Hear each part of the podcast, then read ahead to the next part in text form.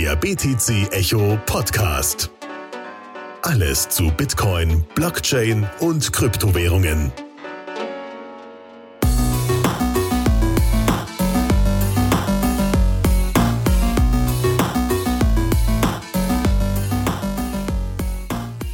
Hallo und herzlich willkommen zum BTC Echo Podcast. Heute wieder mit mir, Philipp Giese, und ich habe hier einen Gast, nämlich Lawrence von Shop Bit. Hallo Lawrence. Hallo Philipp.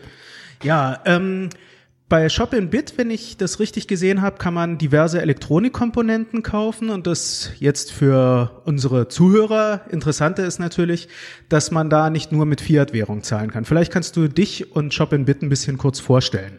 Genau, ja. Äh, ich bin der Lawrence, ich bin äh, 29 Jahre alt und bin der Inhaber von shopandbit.de. Äh, ich, es ist tatsächlich der äh, größte Krypto-Shop äh, Deutschlands. Wir haben circa 5000 Artikel aus dem Elektronikbereich, also PC, Hardware, Monitore, Beamer, Notebooks und seit kurzem haben wir auch Kryptobekleidung. Und das Besondere bei uns sind eigentlich zwei Dinge. Zum einen, dass der Fokus auf Kryptowährungen liegt. Ähm, das heißt, man kann mit Bitcoin, Dash und Bitcoin Cash bezahlen. Man kann zwar auch mit Forecast per Banküberweisung bezahlen, aber das macht bisher auch keiner. Und ah, okay. ah, das ist ja aber interessant. Ähm, das ist natürlich echt interessant, dass wirklich dann, wenn ich dich richtig verstehe, primär tatsächlich Kryptowährungen genutzt genau, werden. Genau, genau. Also ähm, ursprünglich wollte ich es eigentlich ausschließlich mit Kryptowährungen machen, aber äh, der Rechtsanwalt riet dazu, einfach nur zur Sicherheit Vorkasse einzubauen und bisher benutzt es auch niemand. Ah, so. interessant, interessant. Ähm, wenn ich es richtig gesehen habe, ein zweiter Fokus ist ja bei dir die, ähm, die Privatsphäre. Genau, genau.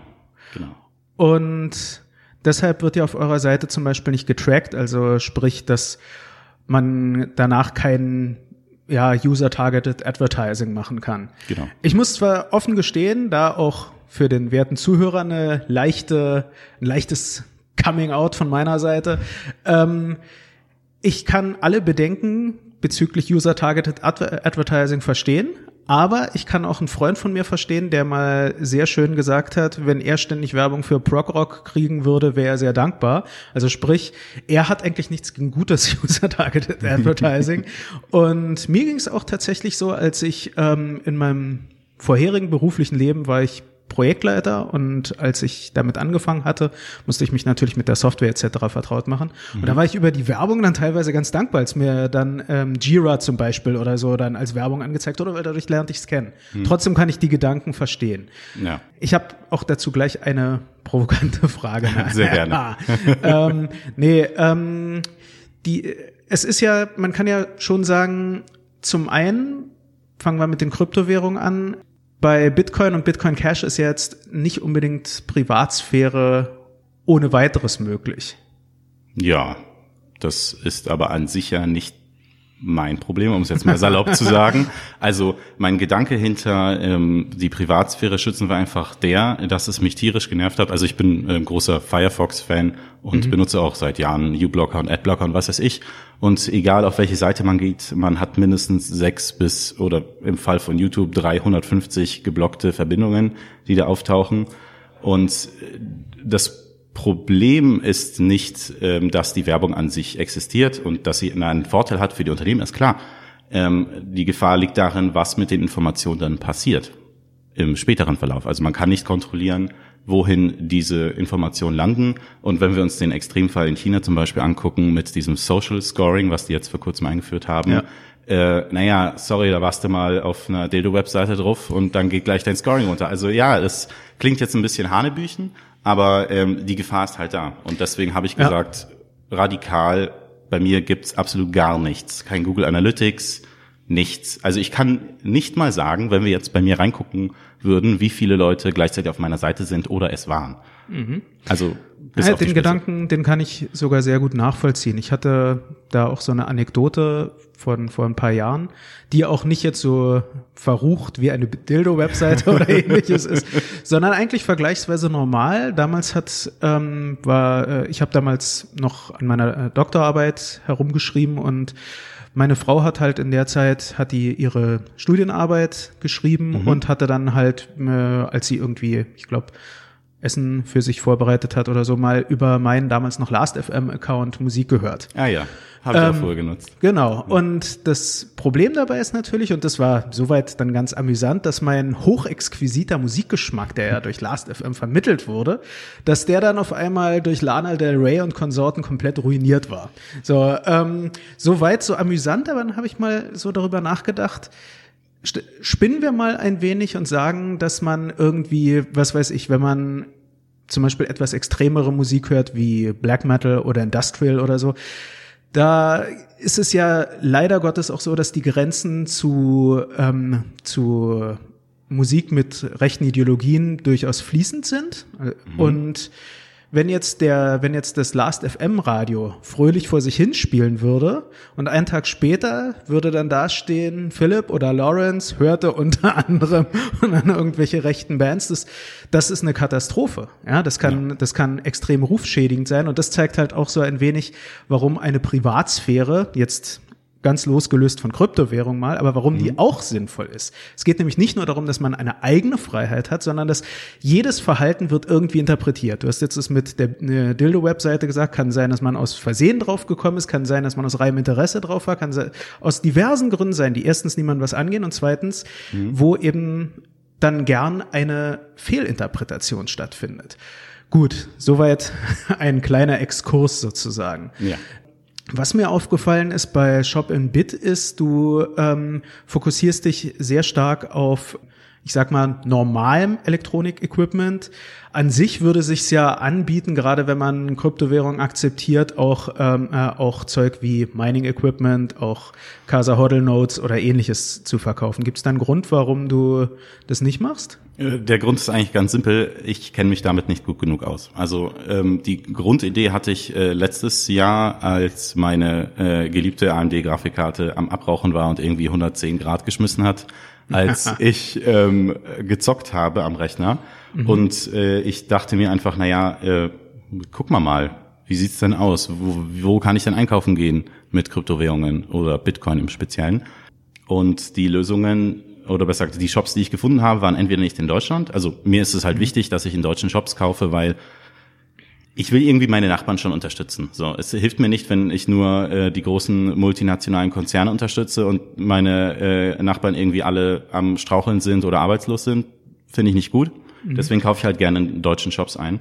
Und da gab's halt nicht so viele Möglichkeiten, beziehungsweise waren etwas absurd. Ähm, bei einem speziellen Shop sollte man ein Prozent Transaktionsgebühr bezahlen, obwohl eine Kryptowährungs äh, Transaktion ja Vorkasse ist und normalerweise erwarte ich, wenn ich Vorkasse zahle, den bestmöglichen Preis beziehungsweise Service, Ja. was da nicht der Fall war. Und das hat mich sehr erbost, muss ich ganz ehrlich sagen. Also es ist ziemlich dreist, äh, besonders weil ja seit äh, letzten März es ja ähm, verboten ist, gesetzlich, ähm, Zahlungsmittelgebühren an den Kunden weiterzugeben, sofern sie im SEPA-Lastschriftverfahren sind. Und da sind ja die Kryptowährungen draußen.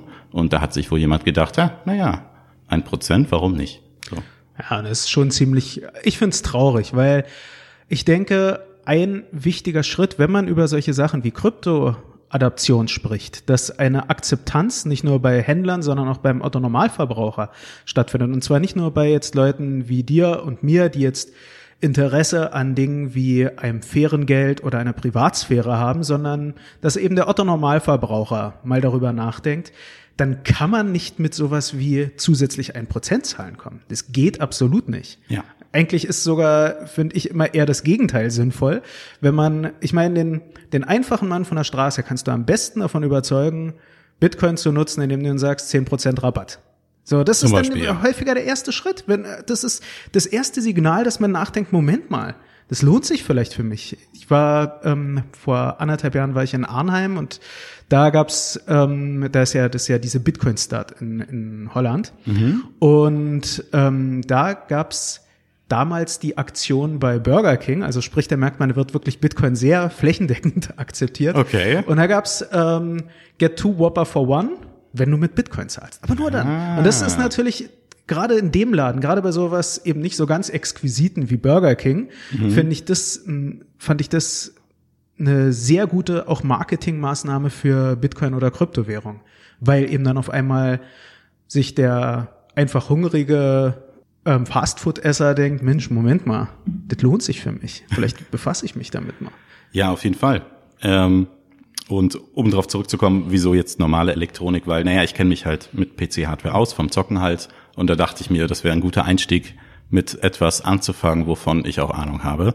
Und bei den ASIC-Minern, also wer es schon mal probiert hat, auf der Bitmain-Seite da was zu bestellen, das funktioniert alles, ist ja auch wunderbar. Es dauert halt nur extrem lange und dann muss man sich mit dem Zoll beschäftigen und auf den Kladderadatsch habe ich ehrlich gesagt erstmal keine Lust gehabt. Ich denke mal, dass es in der Community einige besser qualifizierte Leute für diese Art von Elektronik gibt. So. Ja, das und, kann- und wer selber sich so eine Mining Rig aufbauen kann, der kann natürlich gerne bei mir ein paar Grafikkarten kaufen. So ist es ja nicht. Ja, klar, Also, natürlich. weil- GPU ist ja dann auf jeden Fall aufbaubar. Ja, ja, auf jeden Fall. Genau.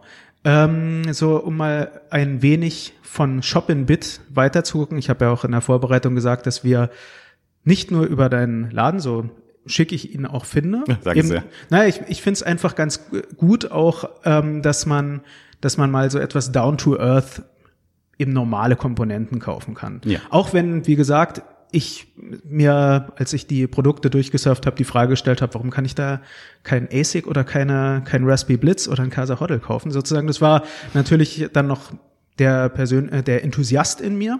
Aber ich denke, es ist durchaus mal ganz gut, wenn es solche Down-to-Earth-Läden gibt, die eben nicht irgendwelche irgendwelchen Produkte, die nur für Enthusiasten sind, verka- äh, sondern Produkte, mit äh, denen jeder was anfangen kann. Das ist ja auch eine Art von Brücke, dass man sagt, Genau. Moment mal, ich brauche eigentlich das und das, das ist da billiger und das ist da billiger.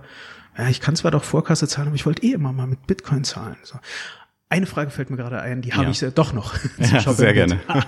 Ähm, du akzeptierst Bitcoin, Bitcoin Cash und Dash. Genau. Gibt's für die Zusammenstellung einen besonderen Grund? Also warum nicht Monero oder was äh, gibt's noch für sinnvolle Sachen oder sinnlose wie Es- Tron? Ja, gut, schon. Nee, jetzt, äh, also äh, Ripple kommt definitiv mir nicht ins Haus, das kann ich soweit schon mal sagen. Ähm, also bezüglich Dash äh, muss ich sagen, ich hatte das Vergnügen, äh, letztes Jahr den Jan Heinrich Meyer von der Dash Embassy Dach kennenzulernen. Den hatten wir übrigens auch mal hier. Ja, den Podcast habe ich gesehen, äh, beziehungsweise gehört. Ähm, und ich hatte ihn persönlich getroffen hier in Berlin. Da waren wir im Oak and Ice. Das ist ein, äh, eine kleine Bar in der Schönhauser Allee. Und die akzeptieren auch schon seit Jahren Kryptowährungen zum Bezahlen. Was sehr cool ist, einfach mal ähm, sein Getränk in Kryptowährungen zu bezahlen. Kann man natürlich auch im Room 77 machen, ist klar. Jörg hatte ich auch letzten Monat treffen dürfen. Ähm, auf jeden Fall hatte er mich äh, dazu inspiriert, tatsächlich auch das Ganze ein bisschen weiter voranzutreiben, im Sinne von, also ich bin jetzt in der Kryptoszene seit, ich würde sagen 2011 ungefähr. Und äh, das Gehodle hat halt seine Grenzen an Wirksamkeit. So, also natürlich für die persönlichen Finanzen ist natürlich ganz schön, wenn man sagt, ja, keine Ahnung, ich hodle einfach jetzt zehn Jahre wunderbar. Aber was wir tatsächlich jetzt in den letzten zehn Jahren gesehen haben an Adoption, ist halt eher vernachlässigbar. Gut, wir haben jetzt die ganzen ähm, Gutschein-Webseiten, wo man seine Kryptowährungen eintauschen kann, aber da komme ich dann als Händler der Gedanke so, warum sollte ich als größeres Unternehmen überhaupt Kryptowährungen annehmen, wenn die ganzen Leute schon Gutscheine benutzen? Also weil ich Ja. muss mir ja dann noch die doppelte Buchhaltung, also jetzt zumindest für Deutschland, die doppelte Buchhaltung an, ans Bein binden, um die Kryptowährungen zu akzeptieren, neues System integrieren, kann immer zu Fehlern führen, was weiß ich, schwankende Kurse. Aber ich kann es mir ganz einfach machen. Ich lasse einfach irgendwelche anderen Shops die Gutscheine von mir verkaufen und nehme Kryptung einfach nicht an und werde trotzdem dafür belohnt, weil ich die Gutscheine zur Verfügung stelle. Ja. Das heißt, wir belohnen sie für die Faulheit, sich da einzuarbeiten, was ja an sich keine große technische Hürde ist. Also gut, ich bin jetzt kein Programmierer, aber so viele Programmierer, wie es mir schon erzählt haben, ist es relativ simpel, Kryptowährungen einzubinden. Aber das Ganze drumherum, wir machen es denen einfach zu einfach. So 2014 hätte ich gesagt, klar, super, Gutscheine, hey, tolle Idee. genauso, ja. So, aber jetzt, wir sind jetzt 2019, wir haben den Super-Hype äh, 2017 gehabt und jetzt ist halt irgendwie trotzdem, kommt da keine große Bewegung rein. Ja, da ähm, sprichst du einen guten Punkt an. Ich habe gerade bei, was solche Gutscheine betrifft, den Eindruck, dass man auf diese Erfolgsrezepte in Anführungsstrichen von 2014 bis 2016 setzen soll. Und ja, damals ging es mir auch so, ich bin jetzt nicht so lange aktiv wie du im Kryptomarkt, aber eben als ich das erste Mal von den von Gutscheinen gelesen habe, dachte ich mir, ah ja, das sind ja erste Schritte und so weiter. Ja gut, das sind halt immer noch erste Schritte. Ja. Das ist halt immer noch nicht so besonders viel. Und das ist halt dabei, also dabei kann es nicht stehen bleiben. Vor allem führt es dazu, dass der Fokus auf Kryptowährung, um den es eigentlich immer gehen soll, mhm. der geht dadurch natürlich verloren. Ja? Klar. Also deshalb finde ich es immer wieder wichtig, auch wenn ich riesigen Respekt vor diesen ganzen Kryptokartenprojekten habe, also jetzt nicht den mhm. Rabattmarken-Projekten, sondern ich meine jetzt den Debitcards etc., ähm, finde ich es trotzdem wichtig, dass es Leute gibt, die ganz knallhart Bitcoin oder andere Kryptowährungen akzeptieren. Und weil ansonsten Ansonsten akzeptiert man Euro, ganz einfach. Genau, genau. Euro akzeptieren geht immer und ist auch ziemlich einfach. Also ähm, ich muss auch sagen, dass ähm, andere Zahlungsdienstleister, die halt äh, im normalen Euroraum unterwegs sind, die haben ihre Preise schon gut angepasst. Also das wird langsam konkurrenzfähig. Gut, Kreditkarten nicht, kann ich ganz ehrlich sagen. Also da sind die ähm, Prozentzahlen für die Händler immer noch recht hoch. Mhm. Ähm, aber andere Dienste, die halt so eine Überweisung anbieten, sind schon recht günstig geworden. So und jetzt äh, kommt ja auch noch die tolle Apple Pay, Google Pay und wie sie alle heißen noch dazu, die jetzt ja auch irgendwie in den Markt mitmischen wollen und so tun, als hätten sie äh, weltweite günstige, sofortige Transaktion erfunden, was nicht stimmt. Ja. Wir haben die erfunden, also die Kryptogemeinde jetzt nicht. Hm? Mhm. Ähm, und deswegen würde ich mich freuen, wenn, vielleicht sind ja ein paar eurer Hörer ja auch äh, junge Unternehmer, die irgendwie was reißen wollen, wenn sie sich auch motiviert fühlen, selber einen Bereich zu übernehmen. Also ich möchte ungerne mit meinem Shop jetzt alle Produkte der Welt anbieten, auch wenn es schön wäre. Aber wir sind ja irgendwie so eine dezentralisierte Community, also könnte auch unsere Shop-Verteilung dezentralisiert sein. Genau, und, und es ist ja immer wieder schön, wenn man eine Nische hat. Ja, also genau. also das, dann hat man auch auch wenn man im Rahmen von Wettbewerb spricht, hat man halt eine Competitive Edge dadurch. Der, mhm. darum, da geht es mir jetzt nicht um einen harten Konkurrenzkampf, sondern auch um einen Markt, der sich gegenseitig ergänzt. Dann verkaufen die einen das, die anderen das. Ja, perfekt. Also dann findet man schon zusammen sozusagen. ähm, genau. Aber ich finde, du hast einen guten Punkt gerade angesprochen. Was mir manchmal ein bisschen Sorgen bereitet, wenn man versucht, No-Coiner, um mal dieses N-Wort der Kryptowährung zu nutzen, äh, ähm, ich mag das eigentlich nicht, aber kann man gut zusammenfassen. Also wenn man ja. mit Leuten spricht, die dem Kryptomarkt fern sind, nicht feindlich, sondern die ihn einfach nicht kennen, sagen wir es ja. mal so, dann macht mir so ein bisschen genau das, was du kurz angerissen hast, Sorgen.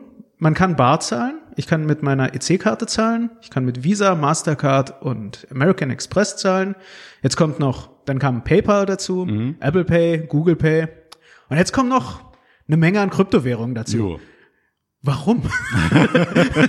also, wie kann man jemanden klar machen und das oder wie machst du Leuten möglichst kurz und knapp, möglichst griffig klar, das ist nicht einfach jetzt sozusagen wie Google und Apple Pay und PayPal und was es nicht sonst noch alles für, für tolle Fintech-Zahlungsdienste gibt, das ist ein anderes Kapitel und als solches wert, dass man sich damit gesondert befasst. Wie gehst du davor?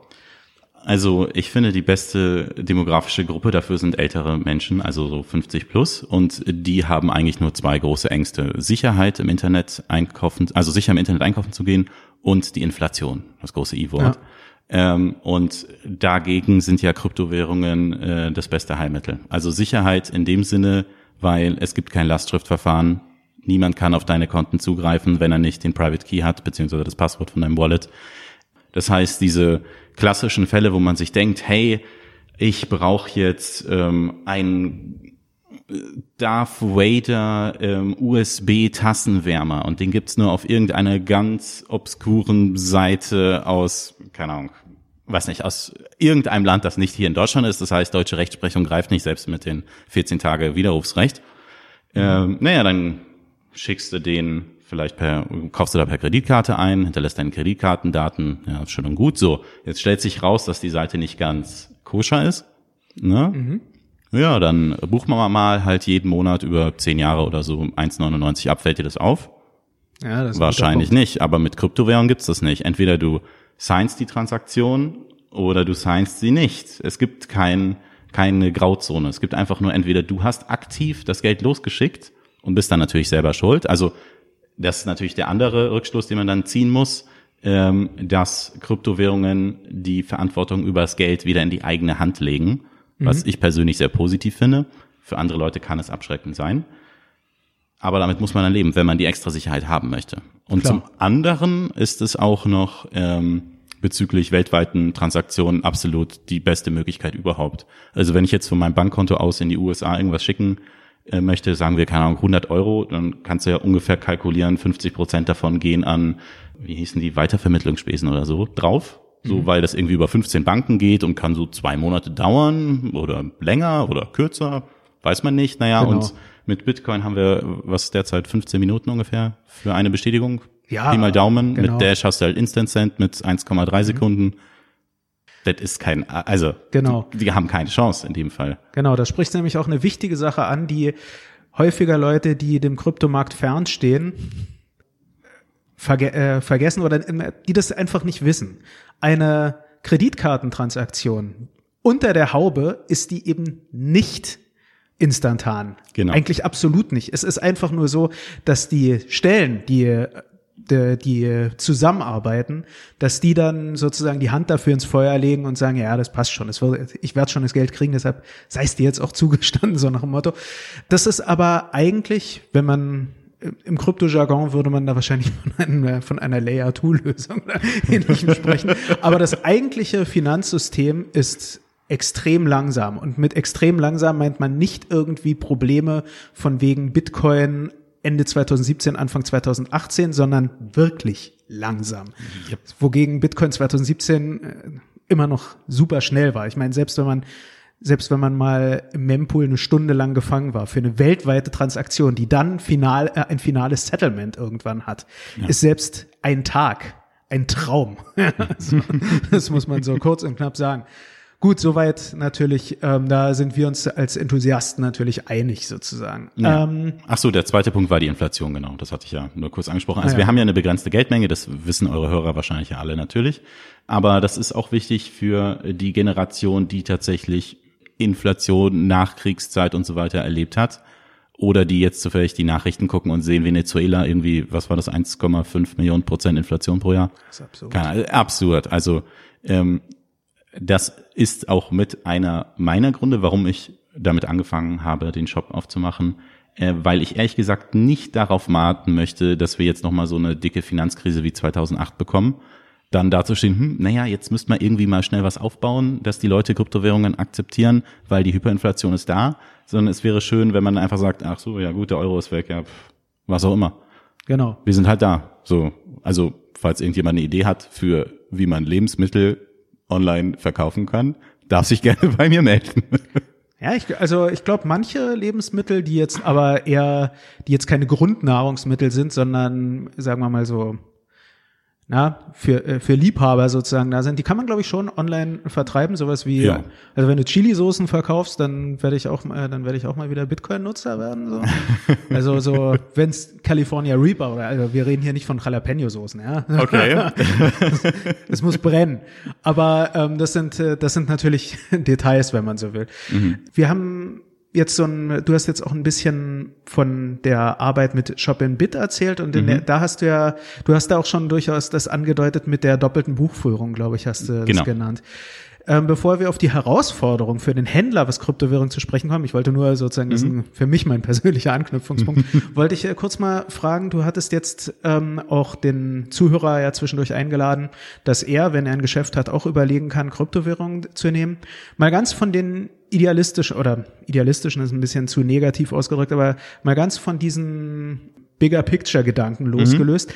gibt es ich sag mal, im normalen Alltag schon irgendwelche Vorteile, wenn du Kryptowährungen nimmst? Also was Abrechnungen betrifft, weiß ich jetzt nicht, aber so was andere Sachen betrifft, wo du sagst, ja, auch deshalb war, sind Kryptowährungen eine feine Sache? Na, definitiv. Also es gibt ja, also der wichtigste Punkt für alle Händler ähm, ist, dass Kryptowährungstransaktionen nicht ähm, zurückbuchbar sind. So. Ah, also ja. wenn man jetzt, ähm, wenn man ein ehrlicher Händler ist und seine Ware ausliefert, und es gibt ja leider immer mal wieder ähm, schwarze Schafe, die dann einfach mit PayPal ist das ja super easy oder mit äh, Visa oder was weiß ich, Da machst du einen Anruf bei deiner Bank oder beziehungsweise schickst eine Mail am Paper und dein Geld ist sofort wieder da. So, jetzt stehst du aber als Händler da und bist in der Beweispflicht, dass derjenige bei dir gekauft hat. Also musst du wieder Daten tracken, IP-Adressen, Rechnungen aufbewahren. Korrespondenz, bla bla bla. Und dann hast du dieses ganze Hackmack, was ja ähm, zu einigen mehr kosten und der, der wichtigere Punkt, es kostet dich extrem viel Zeit, das Ganze dann zu beweisen. Und ab irgendeinem Punkt, also sagen wir, wenn es jetzt um Beträge von 20 oder 30 Euro geht, werden die wenigsten sagen, ja gut, dann jagen wir dem hinterher.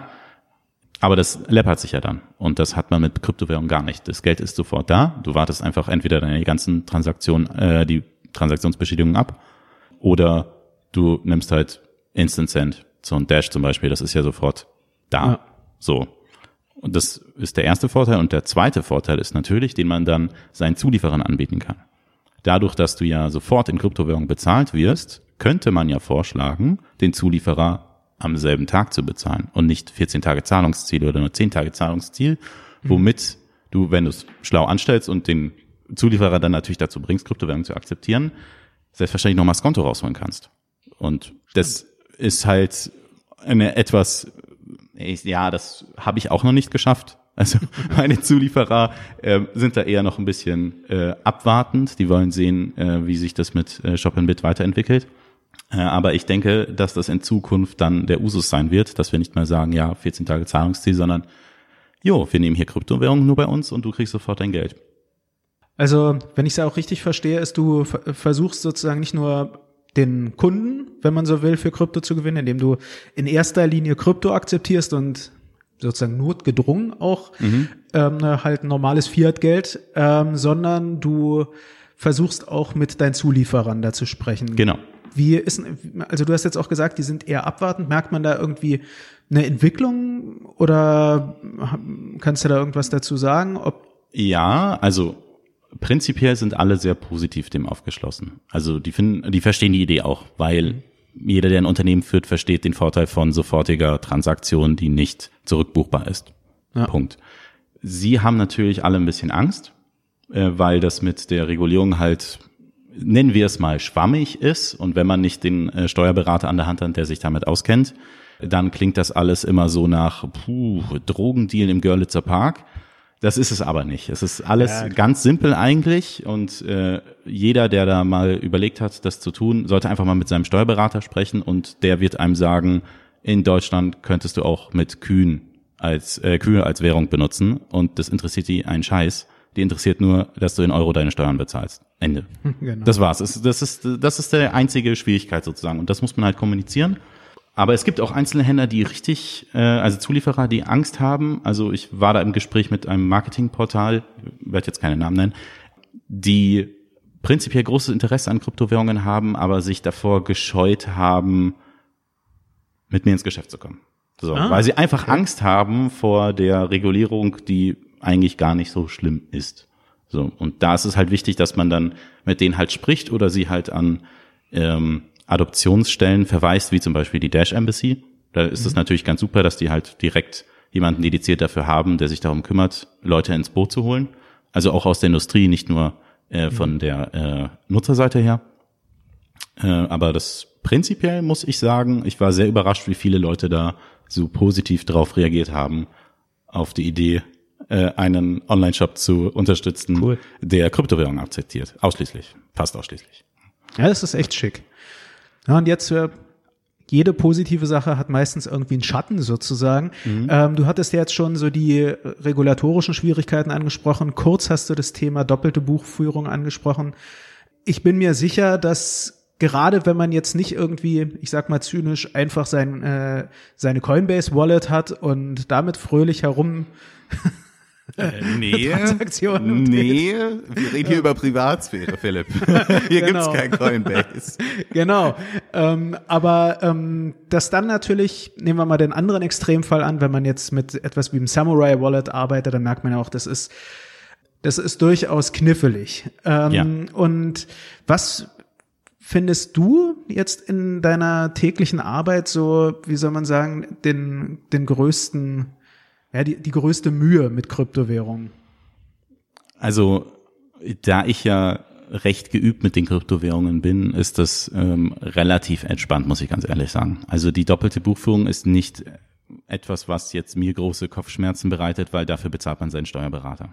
Punkt. Ja, sorry Leute, aber das es ist halt ja. so. Äh, die, die Leute kennen sich damit aus, die wissen, wie sie das verbuchen können. Du musst einfach nur eine saubere Transaktionsliste führen oder eins von äh, diesen äh, Tools benutzen. CryptoTax hießen die, glaube ich. Die machen das ja auch schon seit irgendwie seit etwas längerer Zeit.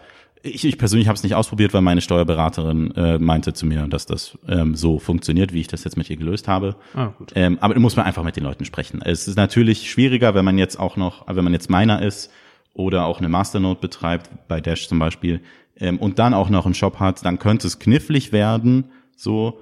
Aber wie gesagt, redet, Leute, redet einfach mit eurem Steuerberater. Das Geld ist gut angelegt und dann habt, könnt ihr da ruhig schlafen. Aber an sich gibt es für mich persönlich keinen Nachteil, weil wie gesagt, das Geld ist da. Das ist der wichtigste Punkt für jeden Händler, dass das Geld da ist, weil man muss seine Zulieferer pünktlich bezahlen, ansonsten ist dein Shop zu Ende. So. Ja. Und mit Kryptowährung ist das relativ easy. Gut, man muss die dann vielleicht ab und zu auch mal auf den ähm, Börsen dann traden, wenn man relativ schnell dann, weil sie halt natürlich in Euro noch bezahlt werden wollen.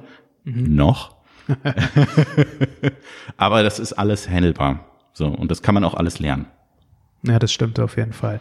Bei Minern und ähnlichem, ich glaube, da ich glaube, da könnte man sogar theoretisch äh, mit, äh, mit diesem Triple Entry Accounting, mit dreifacher Buchführung dann arbeiten, weil es da ja nicht nur den Kreditor und den Debitor gibt, sondern auch den Transferer. Da weiß ich jetzt keinen, ja, keinen ähnlichen Fachbegriff. Egal. Deswegen bin ich auch nicht ins Mining gegangen. ja, aber eigentlich, ich fand es ganz interessant, dass es, ähm, ich hatte sogar, glaube ich, ich hatte fast zeitgleich Nee, ich hatte doch deutlich später äh, als von Bitcoin hatte ich von Triple Entry Accounting gehört, aber das ist im ganz anderen Zusammenhang, als ich mich mit doppelter Buchführung mal befasst hatte. Mhm. Und äh, dann fand ich es eben ganz witzig, dass es genau eine Anwendung damals dafür gab, nämlich nämlich die Kryptowährungswelt. fand ich sehr schön. ähm, aber ja, du kennst ja jetzt äh, dadurch, dass du ähm, seit 2011 ja im Kryptobereich bist, bist du eigentlich, hatte ich jetzt gar nicht vorher dich gefragt, auch nicht vor dem Podcast. Mhm. Bist du ursprünglich aus Berlin oder bist du seit 2011 in Berlin? Fragen wir mal. Nee, so. nee, nee, ich äh, komme ursprünglich aus München. Ah, okay. Ja. Wie ist denn, äh, wie ist denn da die Kryptoszene? Mal. Äh, die war zu dem Zeitpunkt nicht existent und die Hauptantworten, also ich kann mich noch sehr gut äh, an eine Situation erinnern, dass eine Online-Rollenspiel Star Wars The Old Republic ist da nämlich damals rausgekommen. Ah ja. Und ich, ich. erzählte meinen Freunden ganz fasziniert davon, boah, Bitcoin, das musst du dir mal angucken. Du kannst sofort Geld weltweit verschicken. Irgendwie kosten die gerade vier Euro und vor zwei Tagen waren sie noch zwei Euro. Das ist total irre. Und die Leute haben gedacht, ich wäre komplett bescheuert. Also wirklich. Also ich habe echt viel Mist mir anhören müssen. So, weil das, naja, das, das war damals ein Novum. Also ja, klar. so da ähm, der äh, Jörg von Room 77 hatte da gerade einmal den Bitcoin-Keys ausgerufen. Mhm. Das fand ich auch sehr faszinierend, dass das einfach mal so locker aus der Hüfte da einfach mal Kreuzberg in Bitcoin-Keys verwandelt hat. Warum nicht? So ungefähr. Ähm, das kannte einfach keiner. Ja. So. Und äh, jetzt hingegen ist halt, ja klar kenne ich Kryptowährungen. Also ich war letztes Jahr zum Beispiel auf der EGX, die ähm, Videospielmesse, die hier mhm. neu nach Berlin kam.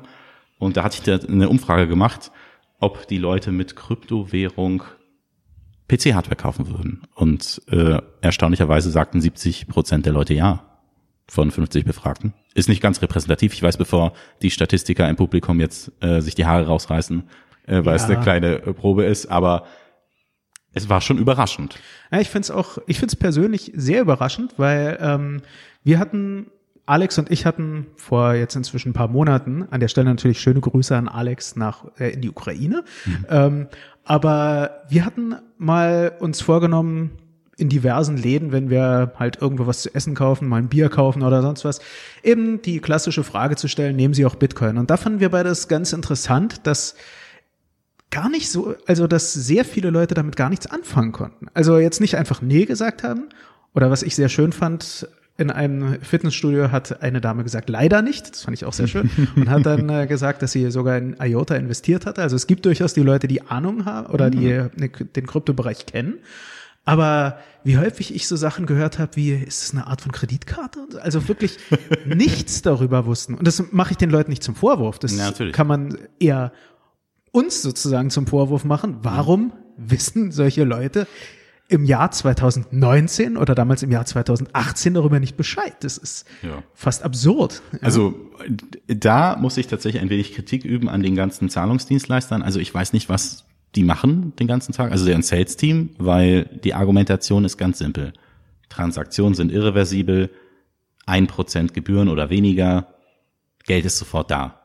Wie kann Ja. man, wie kann man da das nicht hinkriegen, den Sale zu machen? Also verstehe ich nicht. ja, das stimmt schon. Also ich meine jetzt äh, Google Pay, Apple Pay, die klatschen hier unsere Busse voll mit ihren tollen, mit ihrer tollen App, die du runterladen kannst, die dann auch noch jedem erzählt, welche Transaktion du getätigt hast, wie bei dieser anderen Pay-App, irgendwas mit V, mir fällt gerade der Name nicht ein. ich weiß jetzt gerade. Auf jeden Fall, ähm, die packen ihre Marketingmillionen natürlich nicht ohne Grund da rein, weil sie natürlich auch einen großen Markt sehen. Und ich verstehe nicht, warum die Zahlungsdienstleister da irgendwie nicht zu Potte gekommen sind in den letzten sieben bis acht Jahren, um Werbung zu machen, weil es für Händler sehr viele Vorteile hat. Erheblich mehr, es ist einfach günstiger. Das ist der erste wichtigste Punkt. Es ist sicherer und das Geld ist sofort da. Was gibt's da nicht zu verstehen? Ja. Und, und die Händler verstehen das auch. Es gibt natürlich einige Läden, die halt einfach oldschool sind und sagen, wir nehmen hier nur Bargeld und hier gibt's auch keine Kreditkarten und es bleibt auch so. Hatte ich in einer äh, Whisky-Bar hier in Berlin gehört. Da war der äh, Inhaber Ja, dann etwas, häufiger. etwas erbost über die Frage prinzipiell. Ich weiß aber nicht warum.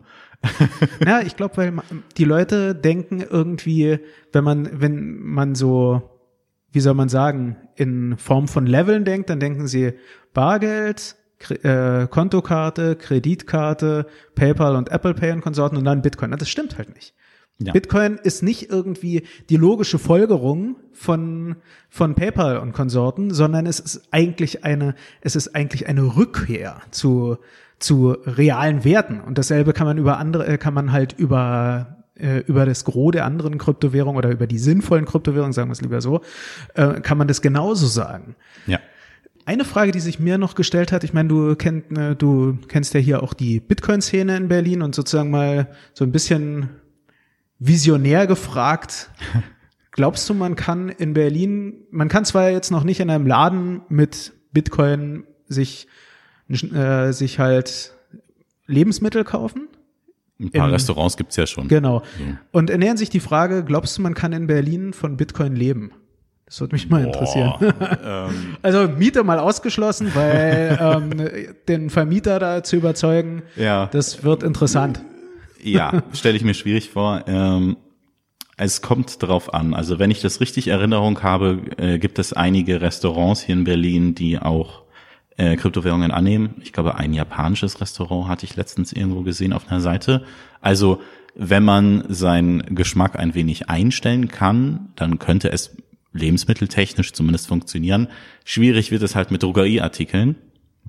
Wo bekommst du die her? Witzigerweise, witzigerweise ist das die, der meist, die meist angefragte Produktartikelgruppe auf meiner Seite. Ah. Die Leute wollen Drogerieartikel kaufen online.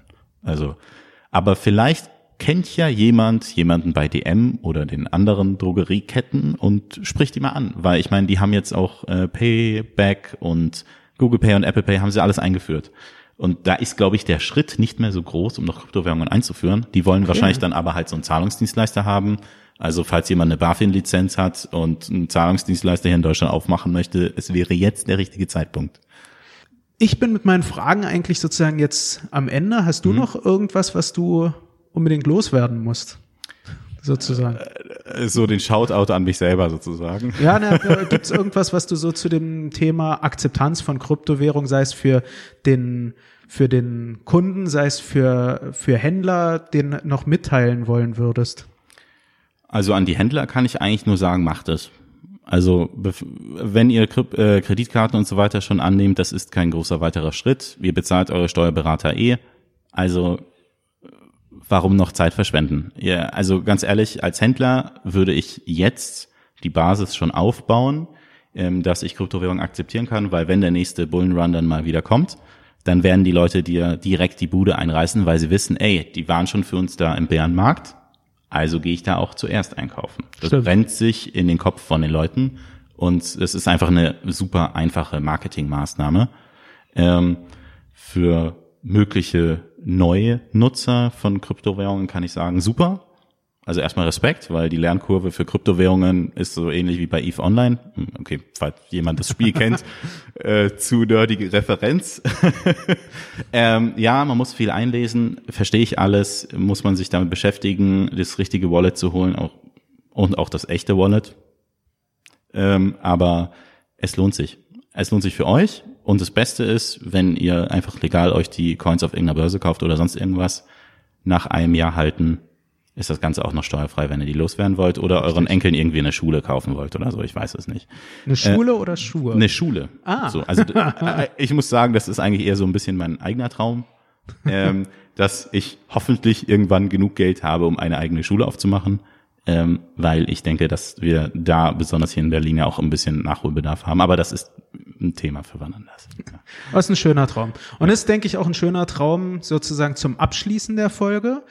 Es gilt natürlich für dich, lieber Zuhörer, auch wieder, wenn du Fragen, Anregungen, sei es an mich, sei es an Lawrence hast, dann kannst du dich bei uns gern via E-Mail podcast.btcecho.de wenden oder direkt in den Discord kommen.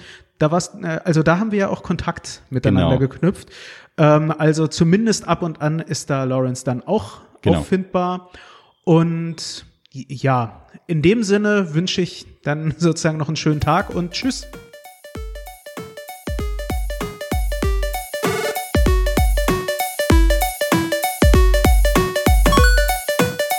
Alles, was das Kryptoherz begehrt, findest du auf btc-echo.de. Bis zum nächsten Mal.